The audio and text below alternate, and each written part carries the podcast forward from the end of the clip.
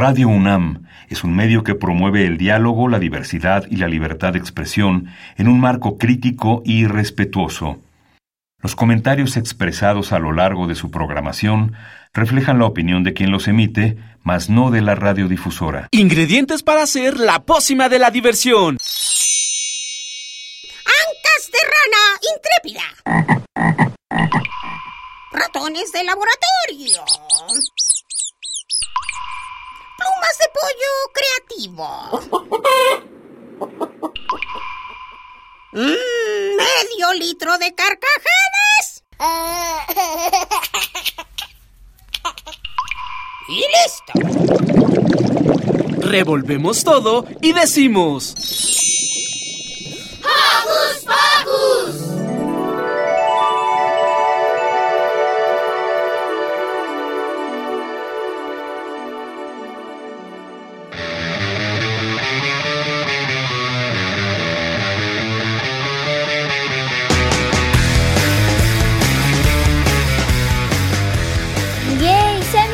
Bienvenidos queridos escuchas a este es su programa de los para los peques y no tan peques. Soy Santim y estoy feliz de estar con ustedes. Los recibo con un apapacho sonoro. Y yo soy Silvia, también estoy contenta de que nos acompañen como cada sábado. Y antes de iniciar con el programa queremos mandarles saluditos a nuestros queridos Joco Conductores. De la misma forma agradecerle a nuestro equipo de producción, Car, Ale, Pablo y Sebastián. Y claro, no podemos olvidar a nuestro querido Alex. Un apapacho sonoro para él y ah, también mi perro Tamor. ¿Y qué te parece Santi si ahora les contamos lo que les tenemos preparado para el día de hoy? Sí, porque hoy en Focus Focus Comenzaremos con una entrevista al actor Rodrigo Murray del monólogo Leonardo, que se estará presentando en el Centro Cultural Helénico. Además, Ricky nos habla de Surinam, uno de los países más grandes de las Américas. Después escucharemos a Ale Matamoros que nos preparó una nota acerca de cómo era esta etapa veraniega para los incas. Y hablando de verano, Car platicó con Ivonne González, coordinadora de comunicación educativa del MIDE, que nos habla de las actividades que realizará el museo para las próximas vacaciones. Y para terminar, Diego Emilio conversó con Iván Monsalvo, que nos platica sobre el euro en Hocus Pocus por Europa. Así que abrochen sus cinturones que ya está por despegar. ¡Hocus Pocus!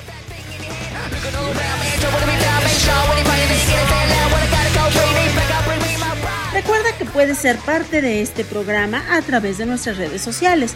Puedes hacerlo desde tu compu, tablet o celular con ayuda de mamá o papá. Facebookea con nosotros, búscanos como Hocus Pocus Unam. Regálanos un like, comenta nuestras publicaciones y mándanos tus sugerencias musicales. Y para iniciar este programa escuchemos Familias de Ciudad, de Petty Pop. Subida en el patín del carrito de mi hermano. Vamos a cualquier lugar y esquivamos los volantes.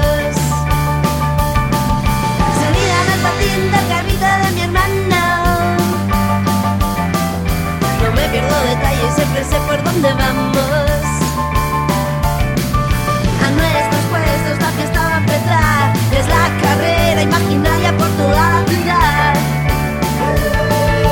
Corre, corre, llevo mi chichanera, gira, gira, cadera, rodillera, reina, reina, también guantes de cuero, gira, gira, que te despeine el viento, a ver si inventan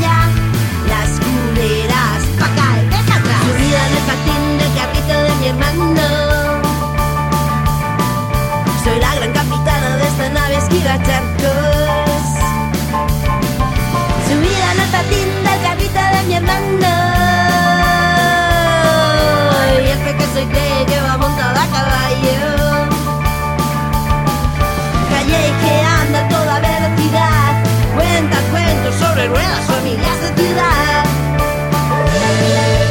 Corre, corre, llevo mi chichanera. Gira, gira, cadera, rodillera, reina, reina. También guantes de cuero, no estaría mal que inventasen las culeras para poder acochar este intenso rollito familiar.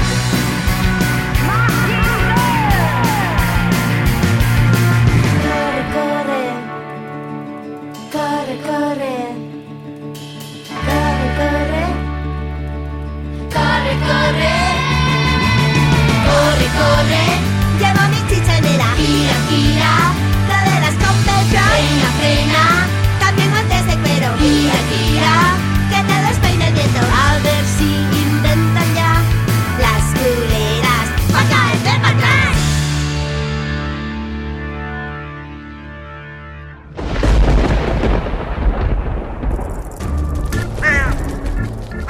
Chispas, radios y centellas. Estás en Hocus Pocus. Leonardo da Vinci fue un célebre artista del Renacimiento, pintor, escultor, arquitecto e inventor. Y este genial personaje inspiró a la obra de Leonardo. Conozcamos los detalles a continuación.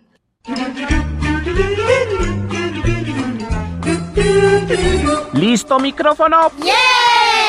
¿Listo invitado? ¡Yeah! ¿Listas las preguntas? ¡Yeah! Tres, dos, al aire. Ahora va la entrevista.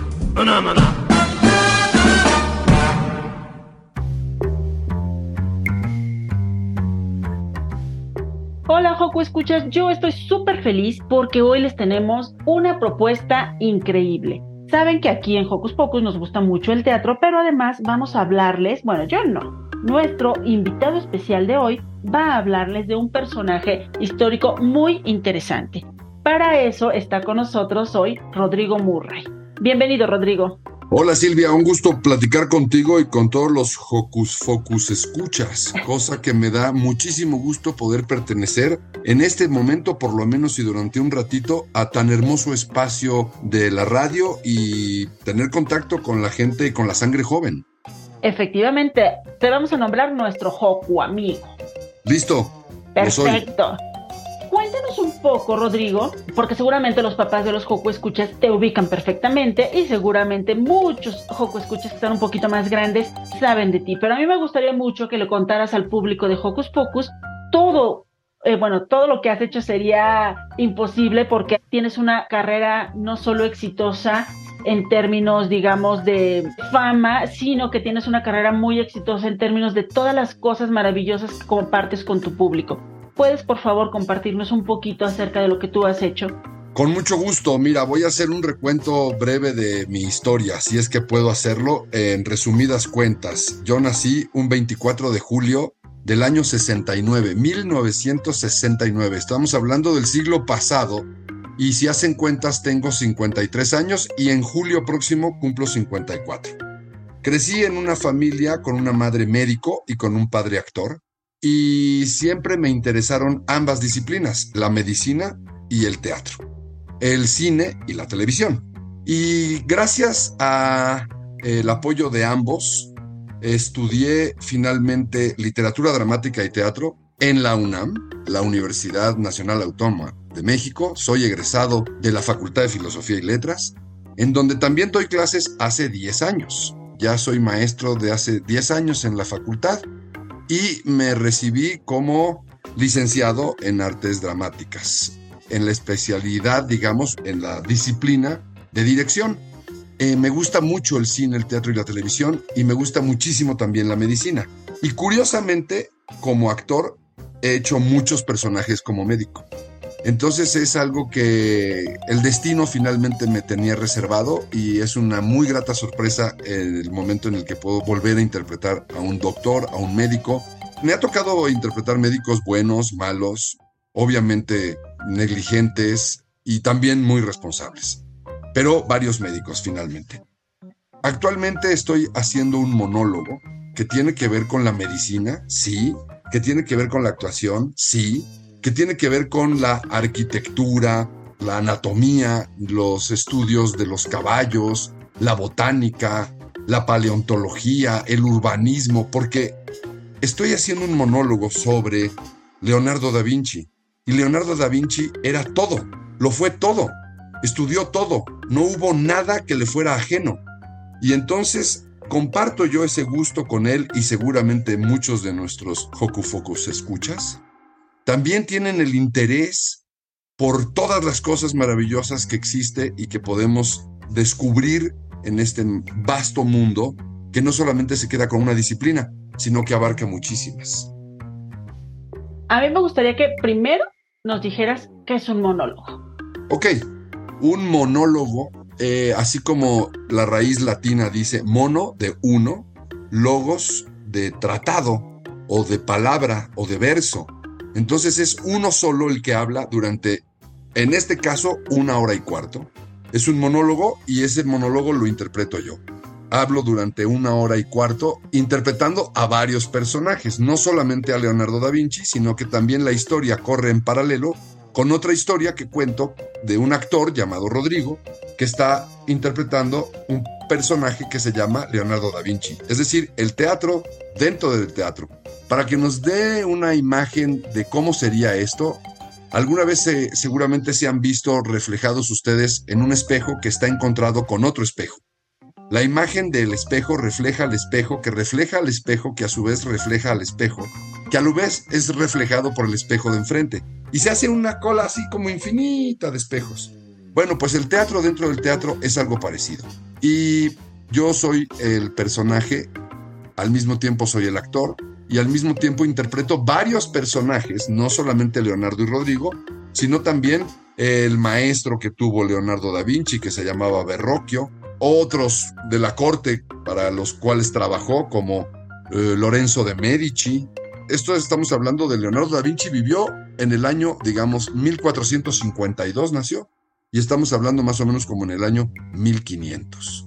Oye, pero... hace, puff, cualquier Muchos años, pero ¿quién es Leonardo da Vinci? ¿Por qué tú interpretas a este personaje, porque hace ratito le decías a los Joco Escuchas acerca de todas las disciplinas que Leonardo da Vinci abarcó y acerca de todas estas ganas de conocer, de aprender, de tener conocimiento. Pero, ¿quién es Leonardo da Vinci? ¿Por qué los Joco Escuchas deberían conocer a Leonardo da Vinci? Bueno, es un placer conocerlo, pero además de eso, ¿qué les puedes decir? Pues mira, yo de lo que investigué y averigüé de Leonardo, Sé que era un hombre que nació de un padre que era un notario, que era un, digamos, como un muy reconocido personaje en la Florencia, en un pueblo que se llama Vinci, que está cerca de Florencia. Por eso es Leonardo da Vinci, o sea, de Vinci, es del pueblo de donde nació, Vinci. Y Leonardo nació de este señor y de una señora que se llamaba Caterina, que era una campesina iletrada. Iletrada quiere decir que no sabía leer ni escribir. Y era una campesina. Entonces Leonardo tuvo la suerte de aquello que se decía en ese momento nacer bastardo. Alguien que no tiene, digamos, como los mismos derechos que tenían los hijos de aquellos que nacían en las familias y en las altas cunas. Eso, afortunadamente, el día de hoy, pues ya no funciona así. Gracias a Dios ya la sociedad se ha vuelto bastante más justa y respetuosa con la vida humana. Entonces, este personaje pues tenía muchísimos deseos de conocer la vida. Le encantaba ver volar a los pájaros y algún día se imaginó que el hombre podía volar y entonces hizo diseños de máquinas para volar. Pero también le encargaron cosas como para la guerra y entonces hizo diseños de cañones y de ametralladoras adelantándose muchos años a su época, porque evidentemente eso no existía entonces.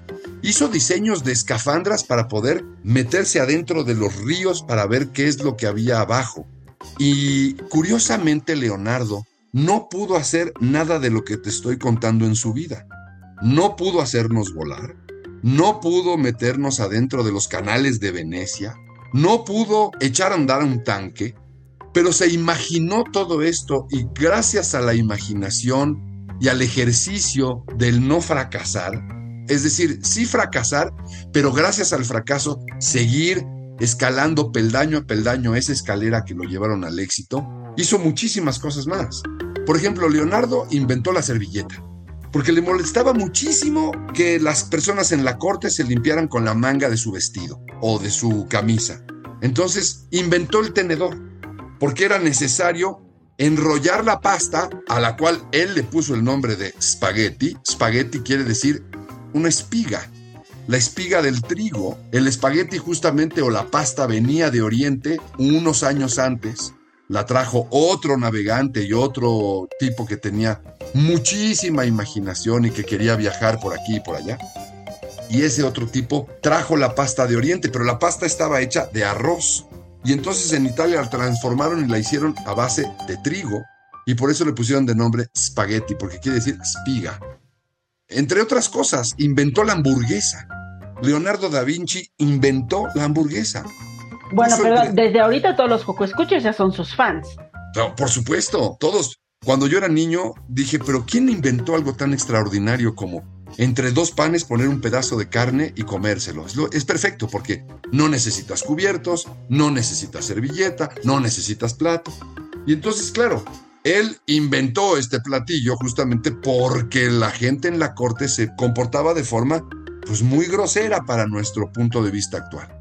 E inventó muchísimas cosas, hizo cualquier cantidad de, de diseños, dibujos, le gustaba la anatomía, le gustaba la botánica, le gustaba la arquitectura, le gustaba el dibujo. Hizo una de las pinturas más famosas de todos los tiempos que se llama La Gioconda, también conocida como la Mona Lisa. Y les voy a contar por qué Mona Lisa. Resulta que esta mujer se llamaba Lisa Gherardini y era esposa de un señor que se llamaba Francesco del Giocondo. Por lo tanto, Lisa Gherardini del Giocondo era conocida como la Gioconda. La mujer que le pertenece, bueno, está feo decir que le pertenece, pero era la mujer del Giocondo, la Gioconda. Y también conocida como la Mona Lisa, porque en el dialecto florentino de aquel entonces, de 1503 para ser exacto, Mona quería decir donna y donna quiere decir señora. Por eso se le conoce como la Mona Lisa, la señora Lisa. Entonces ya sabemos tantas cosas de la Mona Lisa y yo cuento un cuento muy divertido que pasó con ese cuadro particularmente y con otro que es un mural muy grande que Leonardo da Vinci pintó en un pequeño convento en Milán llamado La Última Cena. La Última Cena en donde se ve a Jesucristo con todo, bueno, en ese entonces Jesús, con todos sus apóstoles cenando, ¿no? En la última cena. Pero lo hizo en una pared, es un fresco, está puesto en una pared, no es un cuadro. Hizo tantas cosas, tantas y verdaderamente tan maravillosas, que es padrísimo echarse un clavado y conocer. Hay muchos textos también para Leonardo da Vinci que yo no sé si ustedes puedan verlo, pero te puedo enseñar algo, Silvia. Por supuesto. Yo no sé si nuestros queridos Foco Escuchas, Joku Foco Escuchas pueden ver lo que yo te voy a presentar ahorita. Te voy a tomar una foto y lo vamos a poner en el Facebook de Hocus Pocus para que cuando estén escuchando esta entrevista lo Tengo este libro maravilloso que dice Leonardo Popop. Y el Popop es una suerte de libro que cuando uno abre se despliega maravillosamente un cuadro de Leonardo en tercera dimensión esta es la anunciación. Es el arcángel Gabriel que viene a anunciarle a la Virgen María que va a tener un bebé. Y pasas la hoja y por ejemplo aquí, ¡charán! Una de sus máquinas para volar. Uno de sus tantos diseños y como puedes ver se abre en tercera dimensión. Y ahora pasamos a esta belleza maravillosa, la Virgen de las Rocas. En fin, como puedes ver, este libro claramente es un libro que atrae a propios, extraños, a grandes y a chicos. Por supuesto.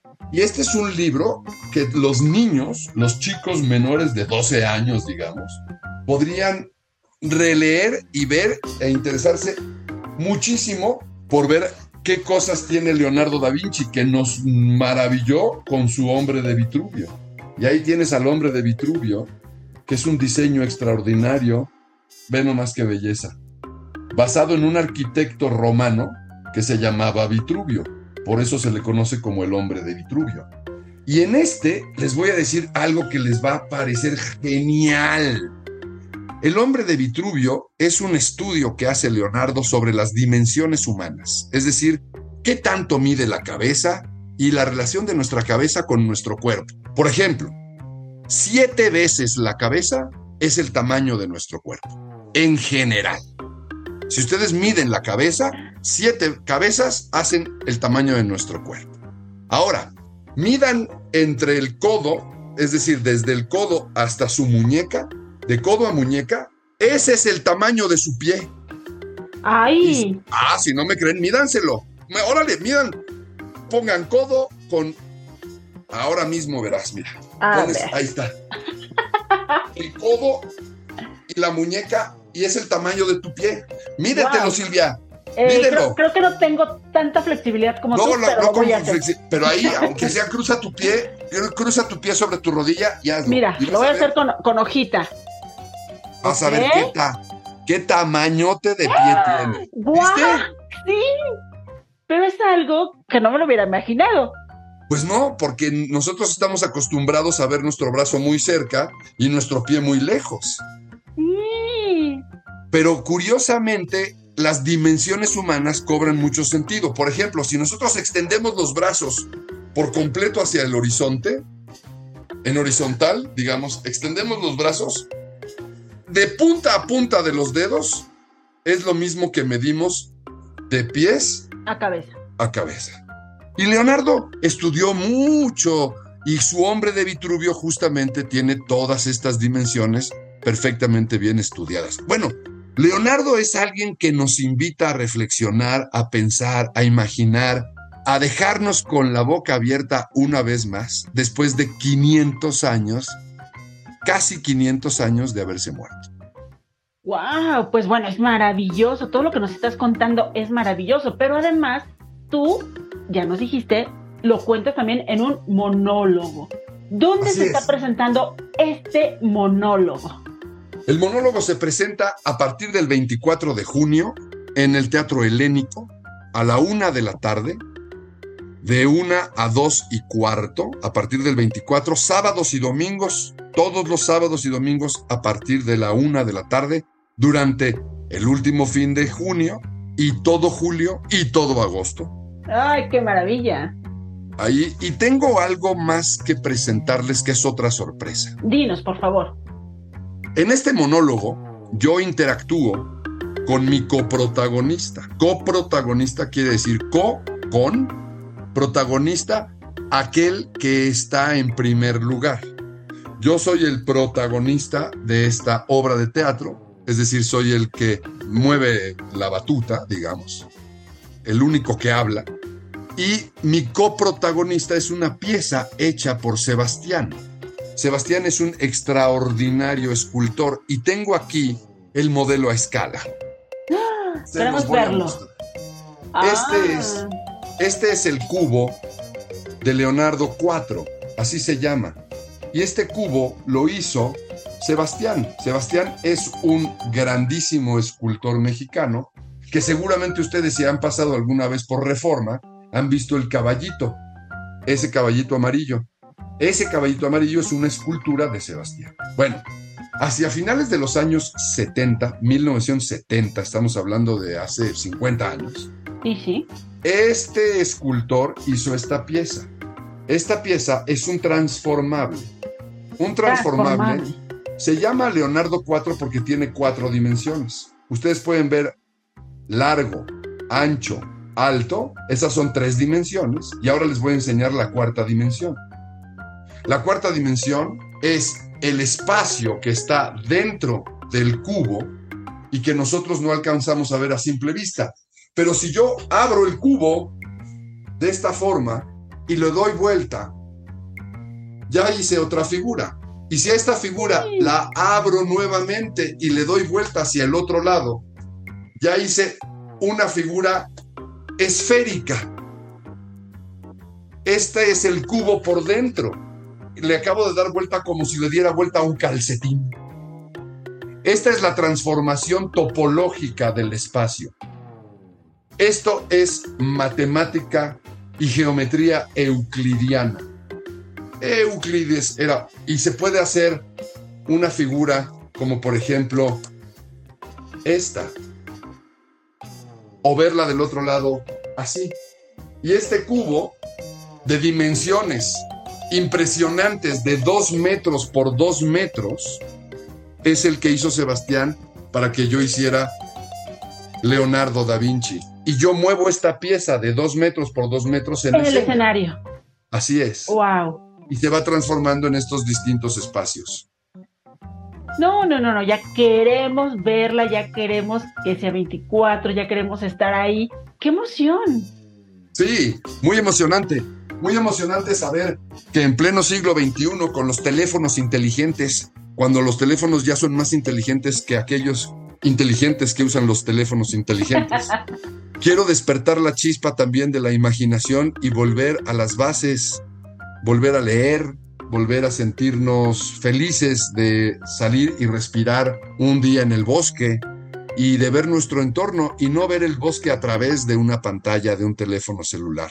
Entonces, vengan al teatro, vamos a imaginar juntos y nos vemos para ver Leonardo y conocer un poquito más de este genio. Y además también conocer un poquito más del genio que es Rodrigo Murray, porque van a poder platicar contigo al terminar la función. Van a poder preguntar lo que quieran. ¿Lo que quieran los Coco Escuchas? Porque el que pregunta no se equivoca. ¡Ah, qué bonito! Ay, Rodrigo, pues estamos emocionados. Ya queremos ver Da Vinci a partir del 24 de junio en el Teatro Helénico, en Avenida Revolución 1500, en horario sábados y domingos. A la una de la tarde. A la una de la tarde, ya saben. Ustedes vayan, disfruten, platiquen con Rodrigo y luego nos comentan en nuestras redes sociales. Se toman la foto con él, nos dicen de qué platicaron y lo compartimos aquí en Hocus Pocos. Espero que vaya, Silvia. Pero por supuesto, ya me estoy apuntando. Muchísimas gracias, Rodrigo. Al contrario, ahí los espero, que tengan un bonito fin de semana. Muchísimas gracias. ¿Sabes tú para qué son los camiones? ¿Sabes tú por qué hay estrellas y constelaciones? Eso no lo sé, solo sé que es muy interesante. ¿Sabes tú por qué vuelan los aviones? ¿Sabes tú por qué tengo que escribir canciones? Eso no lo sé, solo sé que es muy interesante. Las estrellas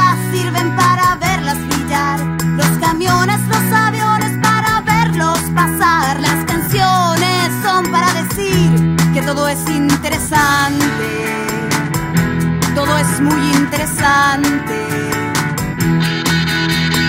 ¿Sabes tú por qué tienes que ir al baño? ¿Sabes tú por qué se trabaja todo el año? Eso no lo sé, solo sé que puede ser interesante.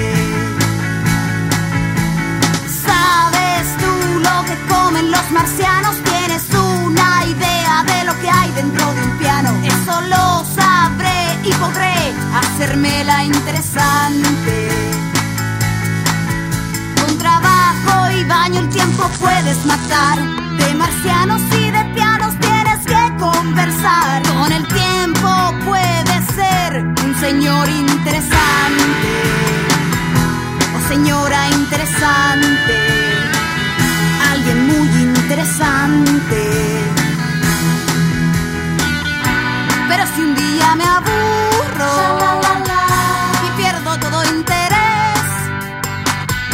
si no me hago más preguntas, abandonando el saber, también será interesante, un asunto interesante, porque soy interesante, la señora interesante, señora interesante, la señora interesante.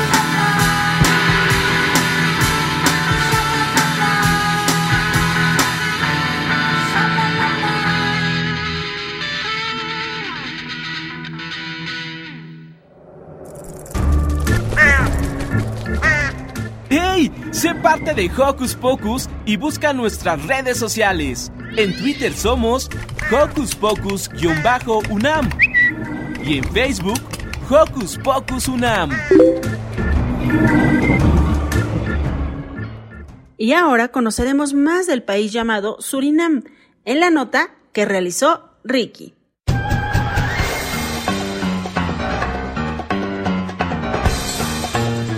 Investigaciones Especiales de Hocus Pocus presenta.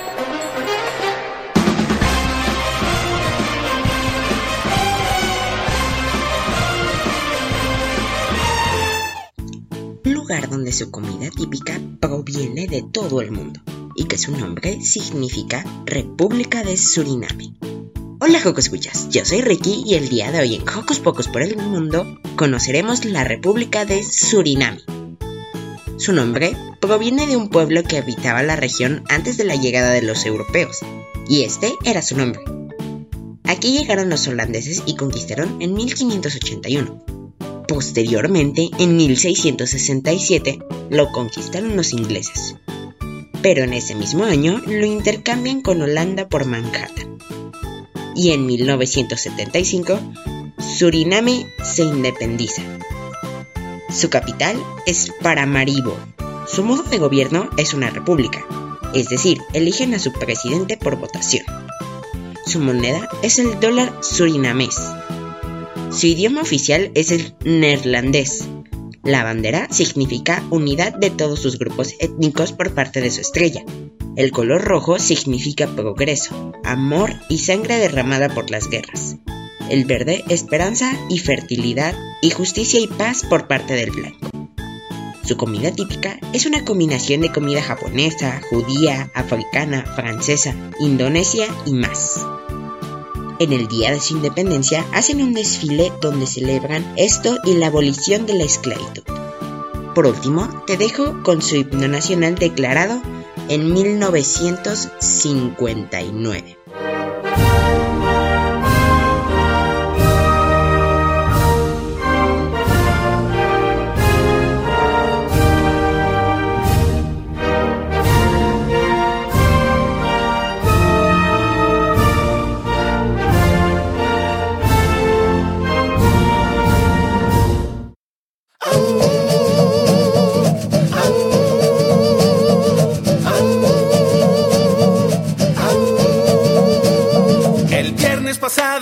Yo intenté echar un chiflido a un camión que se me fue y no, no le pude chiflar. Fui con mis amigos a un juego de fútbol, chiflaron al árbitro todos menos yo, yo no, no le pude chiflar. Soplaba y soplaba y nomás logré escupir a dos de mis cuates que estaban por allí. Ay no, ya los hice enojar.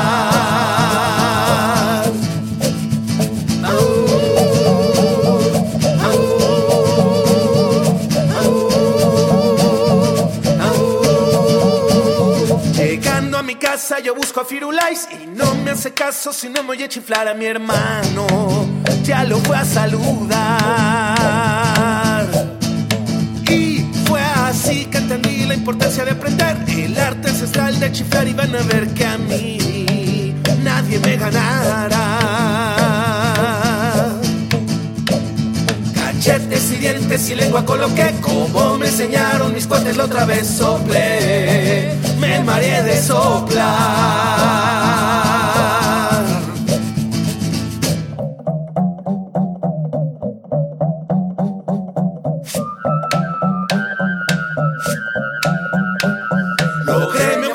con determinación. Hoy soy de mi cuadra el machido chiflador. Es un sueño hecho realidad. Es un sueño hecho realidad. Por fin he aprendido a chiflar.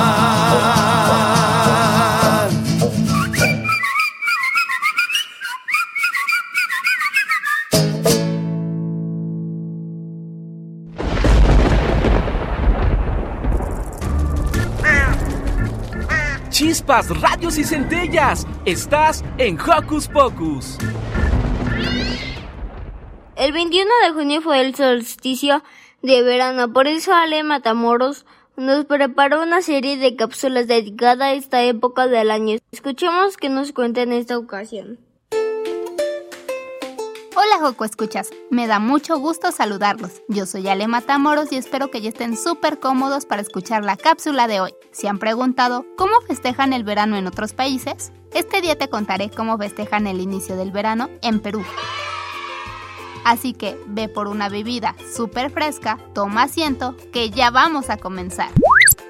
Los incas en verano celebran el Inti Raimi, y esta celebración es muy antigua, en donde los incas le rendían culto a su dios, el Inti o Sol, y duraba unos 15 días. Se hacían sacrificios y se presentaban bailes o danzas para adorar al dios Sol.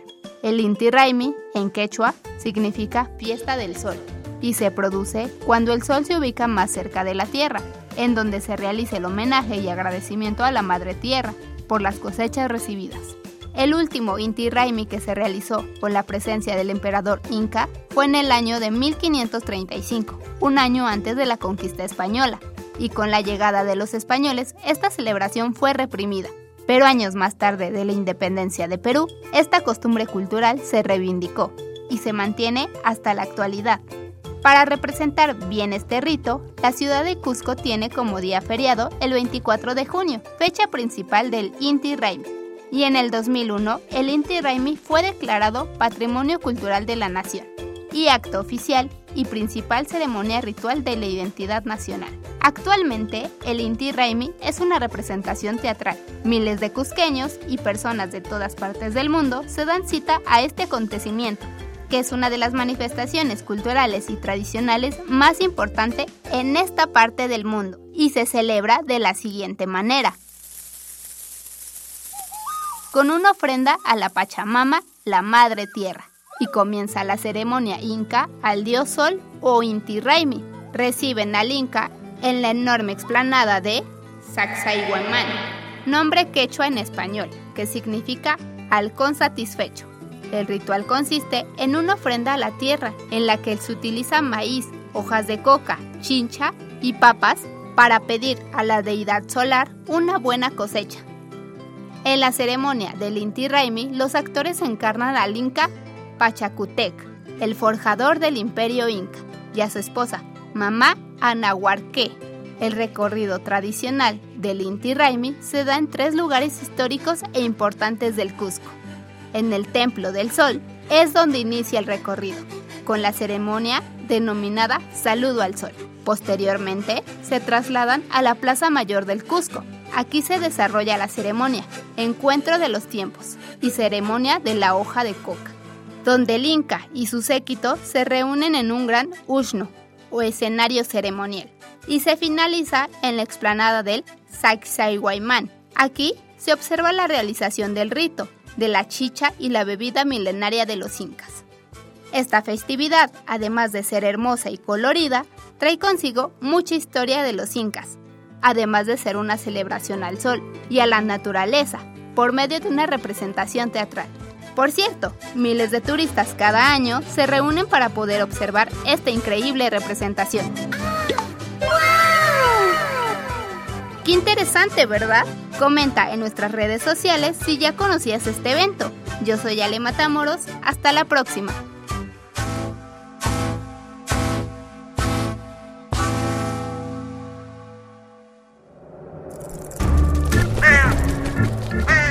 ¡Hey! Si te gusta navegar por las redes sociales, síguenos en Facebook y danos un like. Encuéntranos como Hocus Pocus Unam. El Museo Interactivo de Economía MIDE de la UNAM trae talleres este verano para que los niños sepan cuidar del dinero. Para saber todos los detalles, paren la oreja a la siguiente entrevista. Hocus Pocus te invita a descubrir las actividades lúdicas, académicas, culturales y científicas que la UNAM tiene para ti.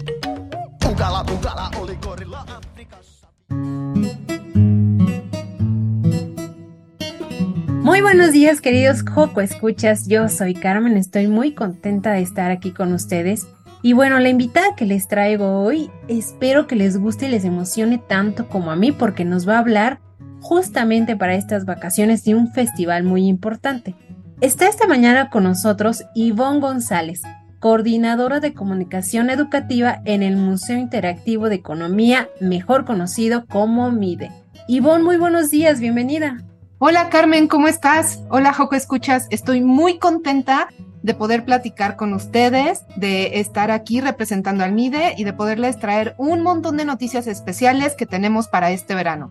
Muy bien, Ivonne. Oye, y para empezar nos gustaría que nos contaras un poquito qué es lo que haces ahí en el museo.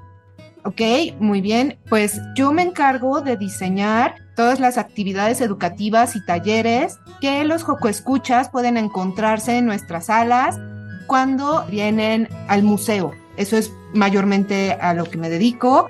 y llevo ya muchos años haciéndolo, así que estoy muy contenta de poderlo compartir. Eres la autora intelectual de todo lo que podemos disfrutar en este museo, como dijéramos. En talleres, sí. Perfecto. Tenemos muchos autores intelectuales, pero en talleres, digamos que sí. Me acuso de culpable. Oye, por ahí nos contaron que eres la culpable del Monster Fest. ¿Qué es esto? ¿Puedes contarnos más de qué se trata este festival y por qué le pusieron Monster, que en su traducción del inglés sería monstruo? Sí, estamos preparando justo ahorita, se está cocinando el Monster Fest, cazando tus pesadillas financieras, y es un festival de verano en el que vamos a platicar con nuestros visitantes y esperamos que sean precisamente los poco escuchas los que vengan a visitarnos la importancia de cuidar nuestro dinero y de evitar algunas conductas que se vuelven un poco monstruosas, ¿sabes? Que, que incluso pueden tomar formas muy desagradables en nuestra vida y que además se comen nuestro dinero y se vuelven una verdadera pesadilla financiera. Entonces, por eso le pusimos Monster Fest. El MIDE va a ser tomado de alguna forma por las pesadillas financieras, que son precisamente monstruos, se los van a poder encontrar en las instalaciones del museo y muchos de ellos justo son una representación de algunas conductas muy nocivas que tenemos al momento de utilizar nuestro dinero y que podemos corregir para evitar esas pesadillas. Muy bien, Ivonne. Cuéntanos, sin adelantarnos tanto, digamos, para que los Joco Escuchas se interesen un poquito, ¿qué talleres va a tener el Monster Fest? Ok, el Monster Fest va a tener tres talleres. Uno que se llama Aventuras en el Camino de los Imprevistos y de lo que va a tratar es de cómo podemos nosotros tomar acciones de prevención para evitar que nos sucedan cosas desagradables que en el futuro puedan afectar nuestro dinero. Ahí vamos a enfrentar al monstruo de los imprevistos.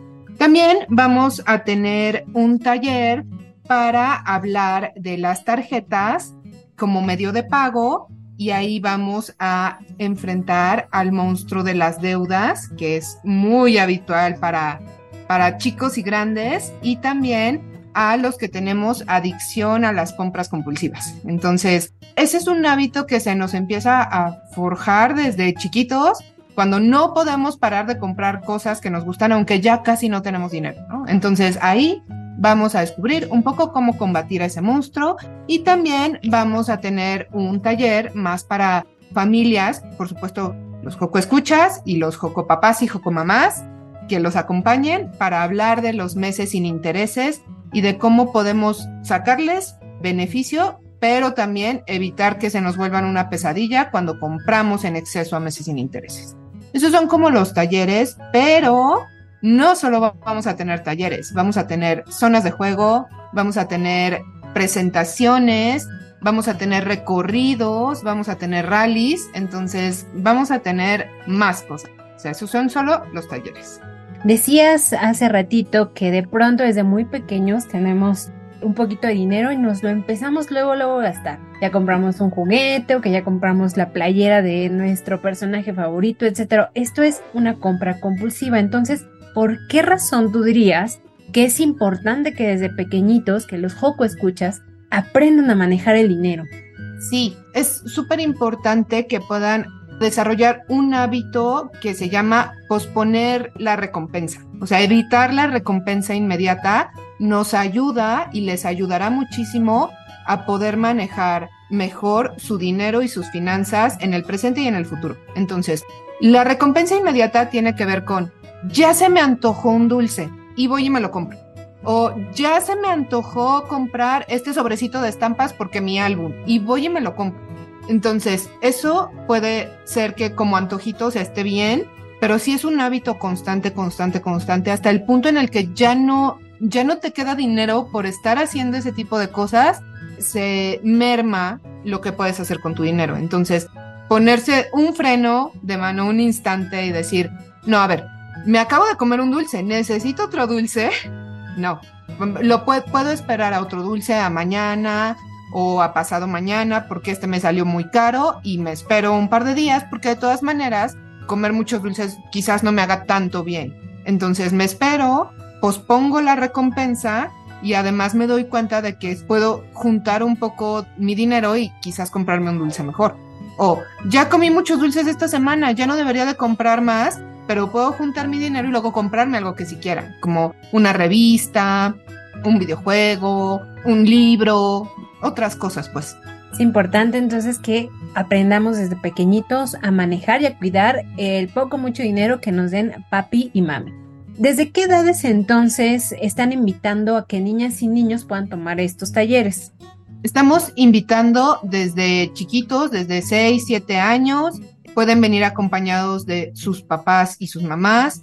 Como te digo, tenemos estas zonas de juego donde van a poder conocer a las pesadillas financieras, van a poder jugar distintos juegos de mesa que vamos a tener disponibles, como memoramas, adivina quién. Vamos a tener una zona donde las pesadillas están ahí acechando y van a poderse tomar fotos con ellas. Entonces está muy increíble que se acerquen y se lleven su foto. ¿En qué fechas van a poder los Joco Escuchas empezar a tomar estos talleres? Arrancamos el 4 de julio y lo vamos a tener durante todo el verano. Perfecto. ¿Y tienen algún costo? No, esa es la buena noticia. Lo único que tienen que cubrir es su boleto de entrada al MIDE. Una vez que cubran su boleto de entrada, todo el Monster Fest está incluido. Recuérdanos, por favor, la ubicación del museo. Sí, claro. Es Tacuba 17, centro de la Ciudad de México.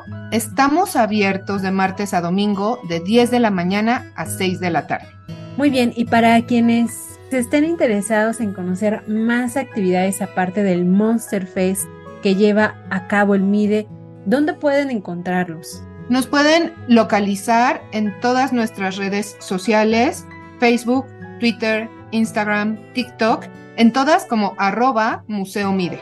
Y además pueden visitarnos en nuestro sitio web www.mide.org.mx.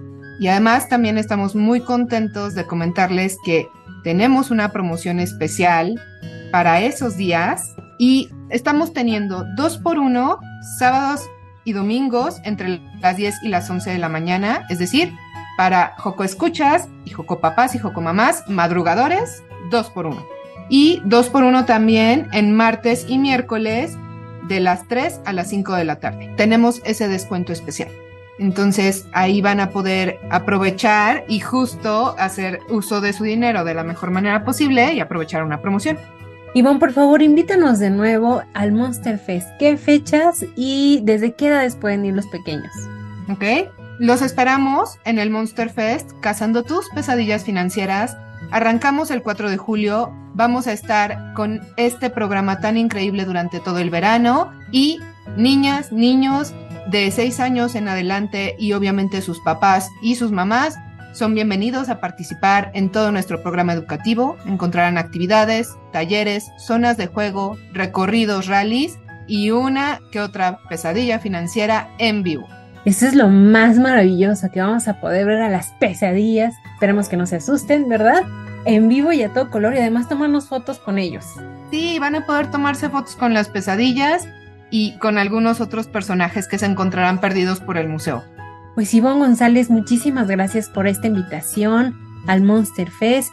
Ivonne es coordinadora de comunicación educativa en el Museo Interactivo de Economía MIDE de la UNAM Gracias por estar aquí y por esta bellísima pero importante invitación. Muchísimas gracias a ti por habernos invitado.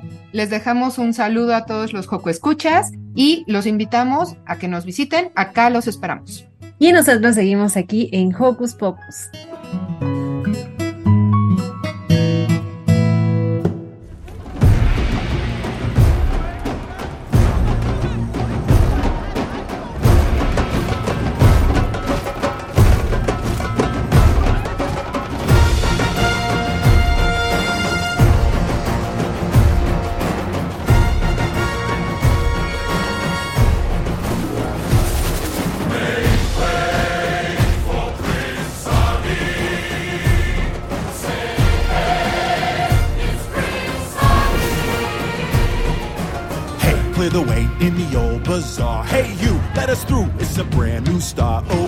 The first on your block to meet his eye. Make way, here he comes. Ring bells, bang the drums. You're gonna love this guy. Prince Ali, fabulous he, Ali Ababa. Show some respect, boy, genuflect down on one knee. Now try your best to stay calm. Brush up your Friday salon. Then come and meet a spectacular coterie. Ali, mighty as he, Ali Ababa. Strong as ten regular men, definitely.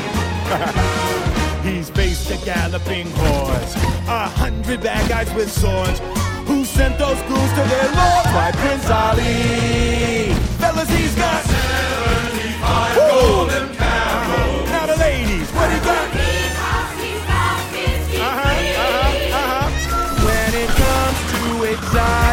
exotic type mammals, everybody help me out. He's got a zoo, I'm telling you. It's a world-class menagerie. Prince Ali, handsome is he, Ali Ababa. That physique, how can I speak? Weak in my knees. Yummy boy. So get on out in that square.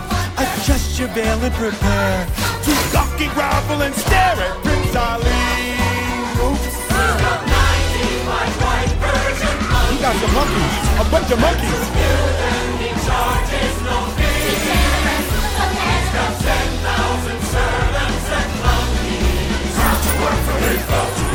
Serving him, they're just lousy with loyalty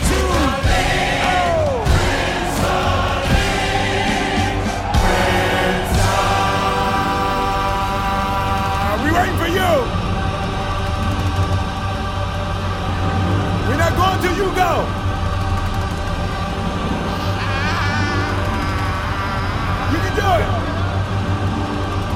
There it is.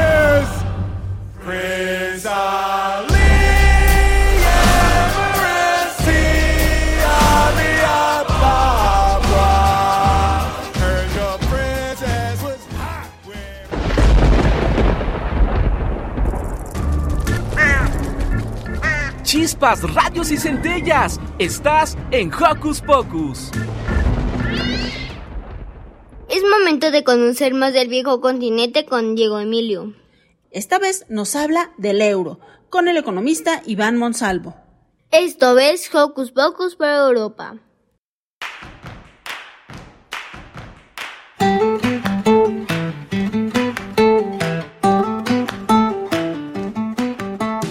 ¿Qué tal amigos? Bienvenidos a una nueva emisión de Hocus Pocus por Europa.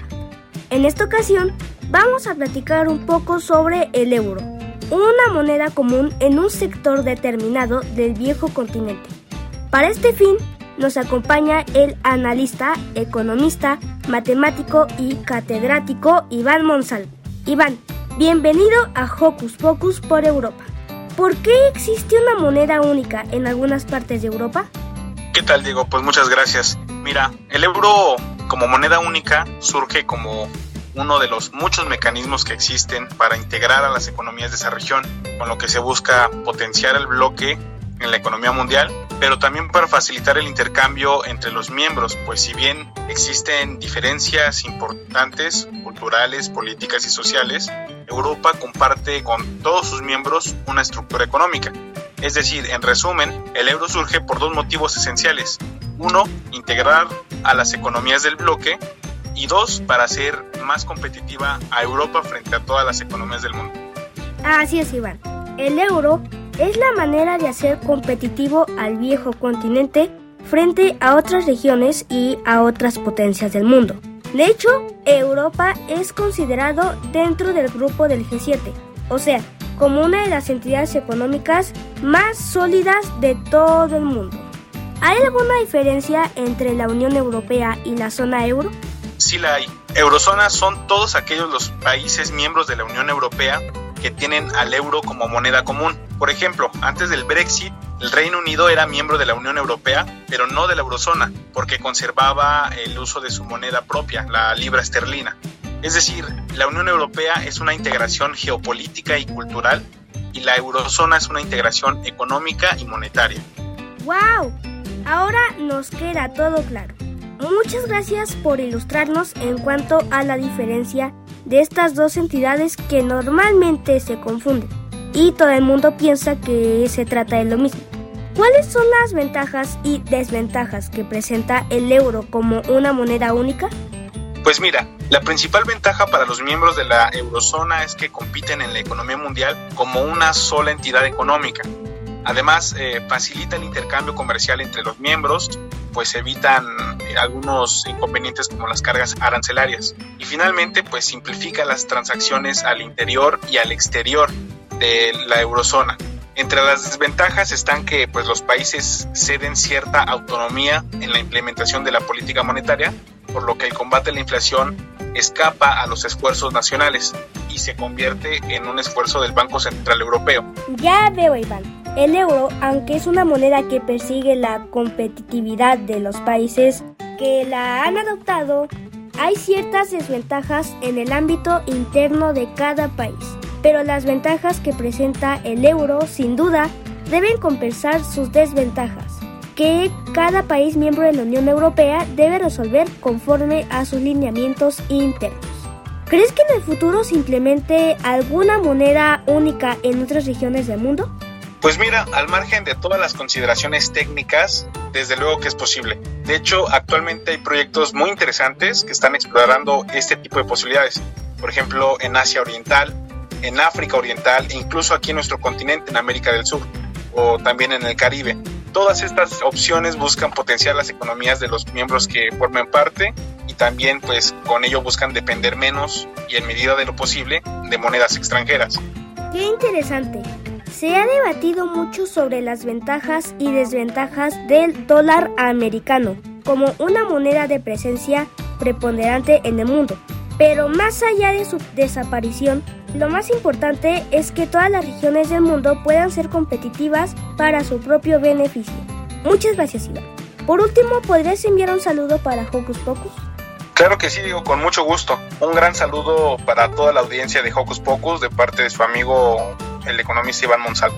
Para Hocus Pocus, Diego Emilio. Y así termina el programa de hoy. Por ahora nos despedimos con un apapacho sonoro, esperando a que pasen un lindo fin de semana. Un gusto que nos acompañaran. Les mando un beso y hasta la próxima. Bye bye. Bye. Radio UNAM presentó El espacio donde las niñas y los niños usan la magia de su imaginación.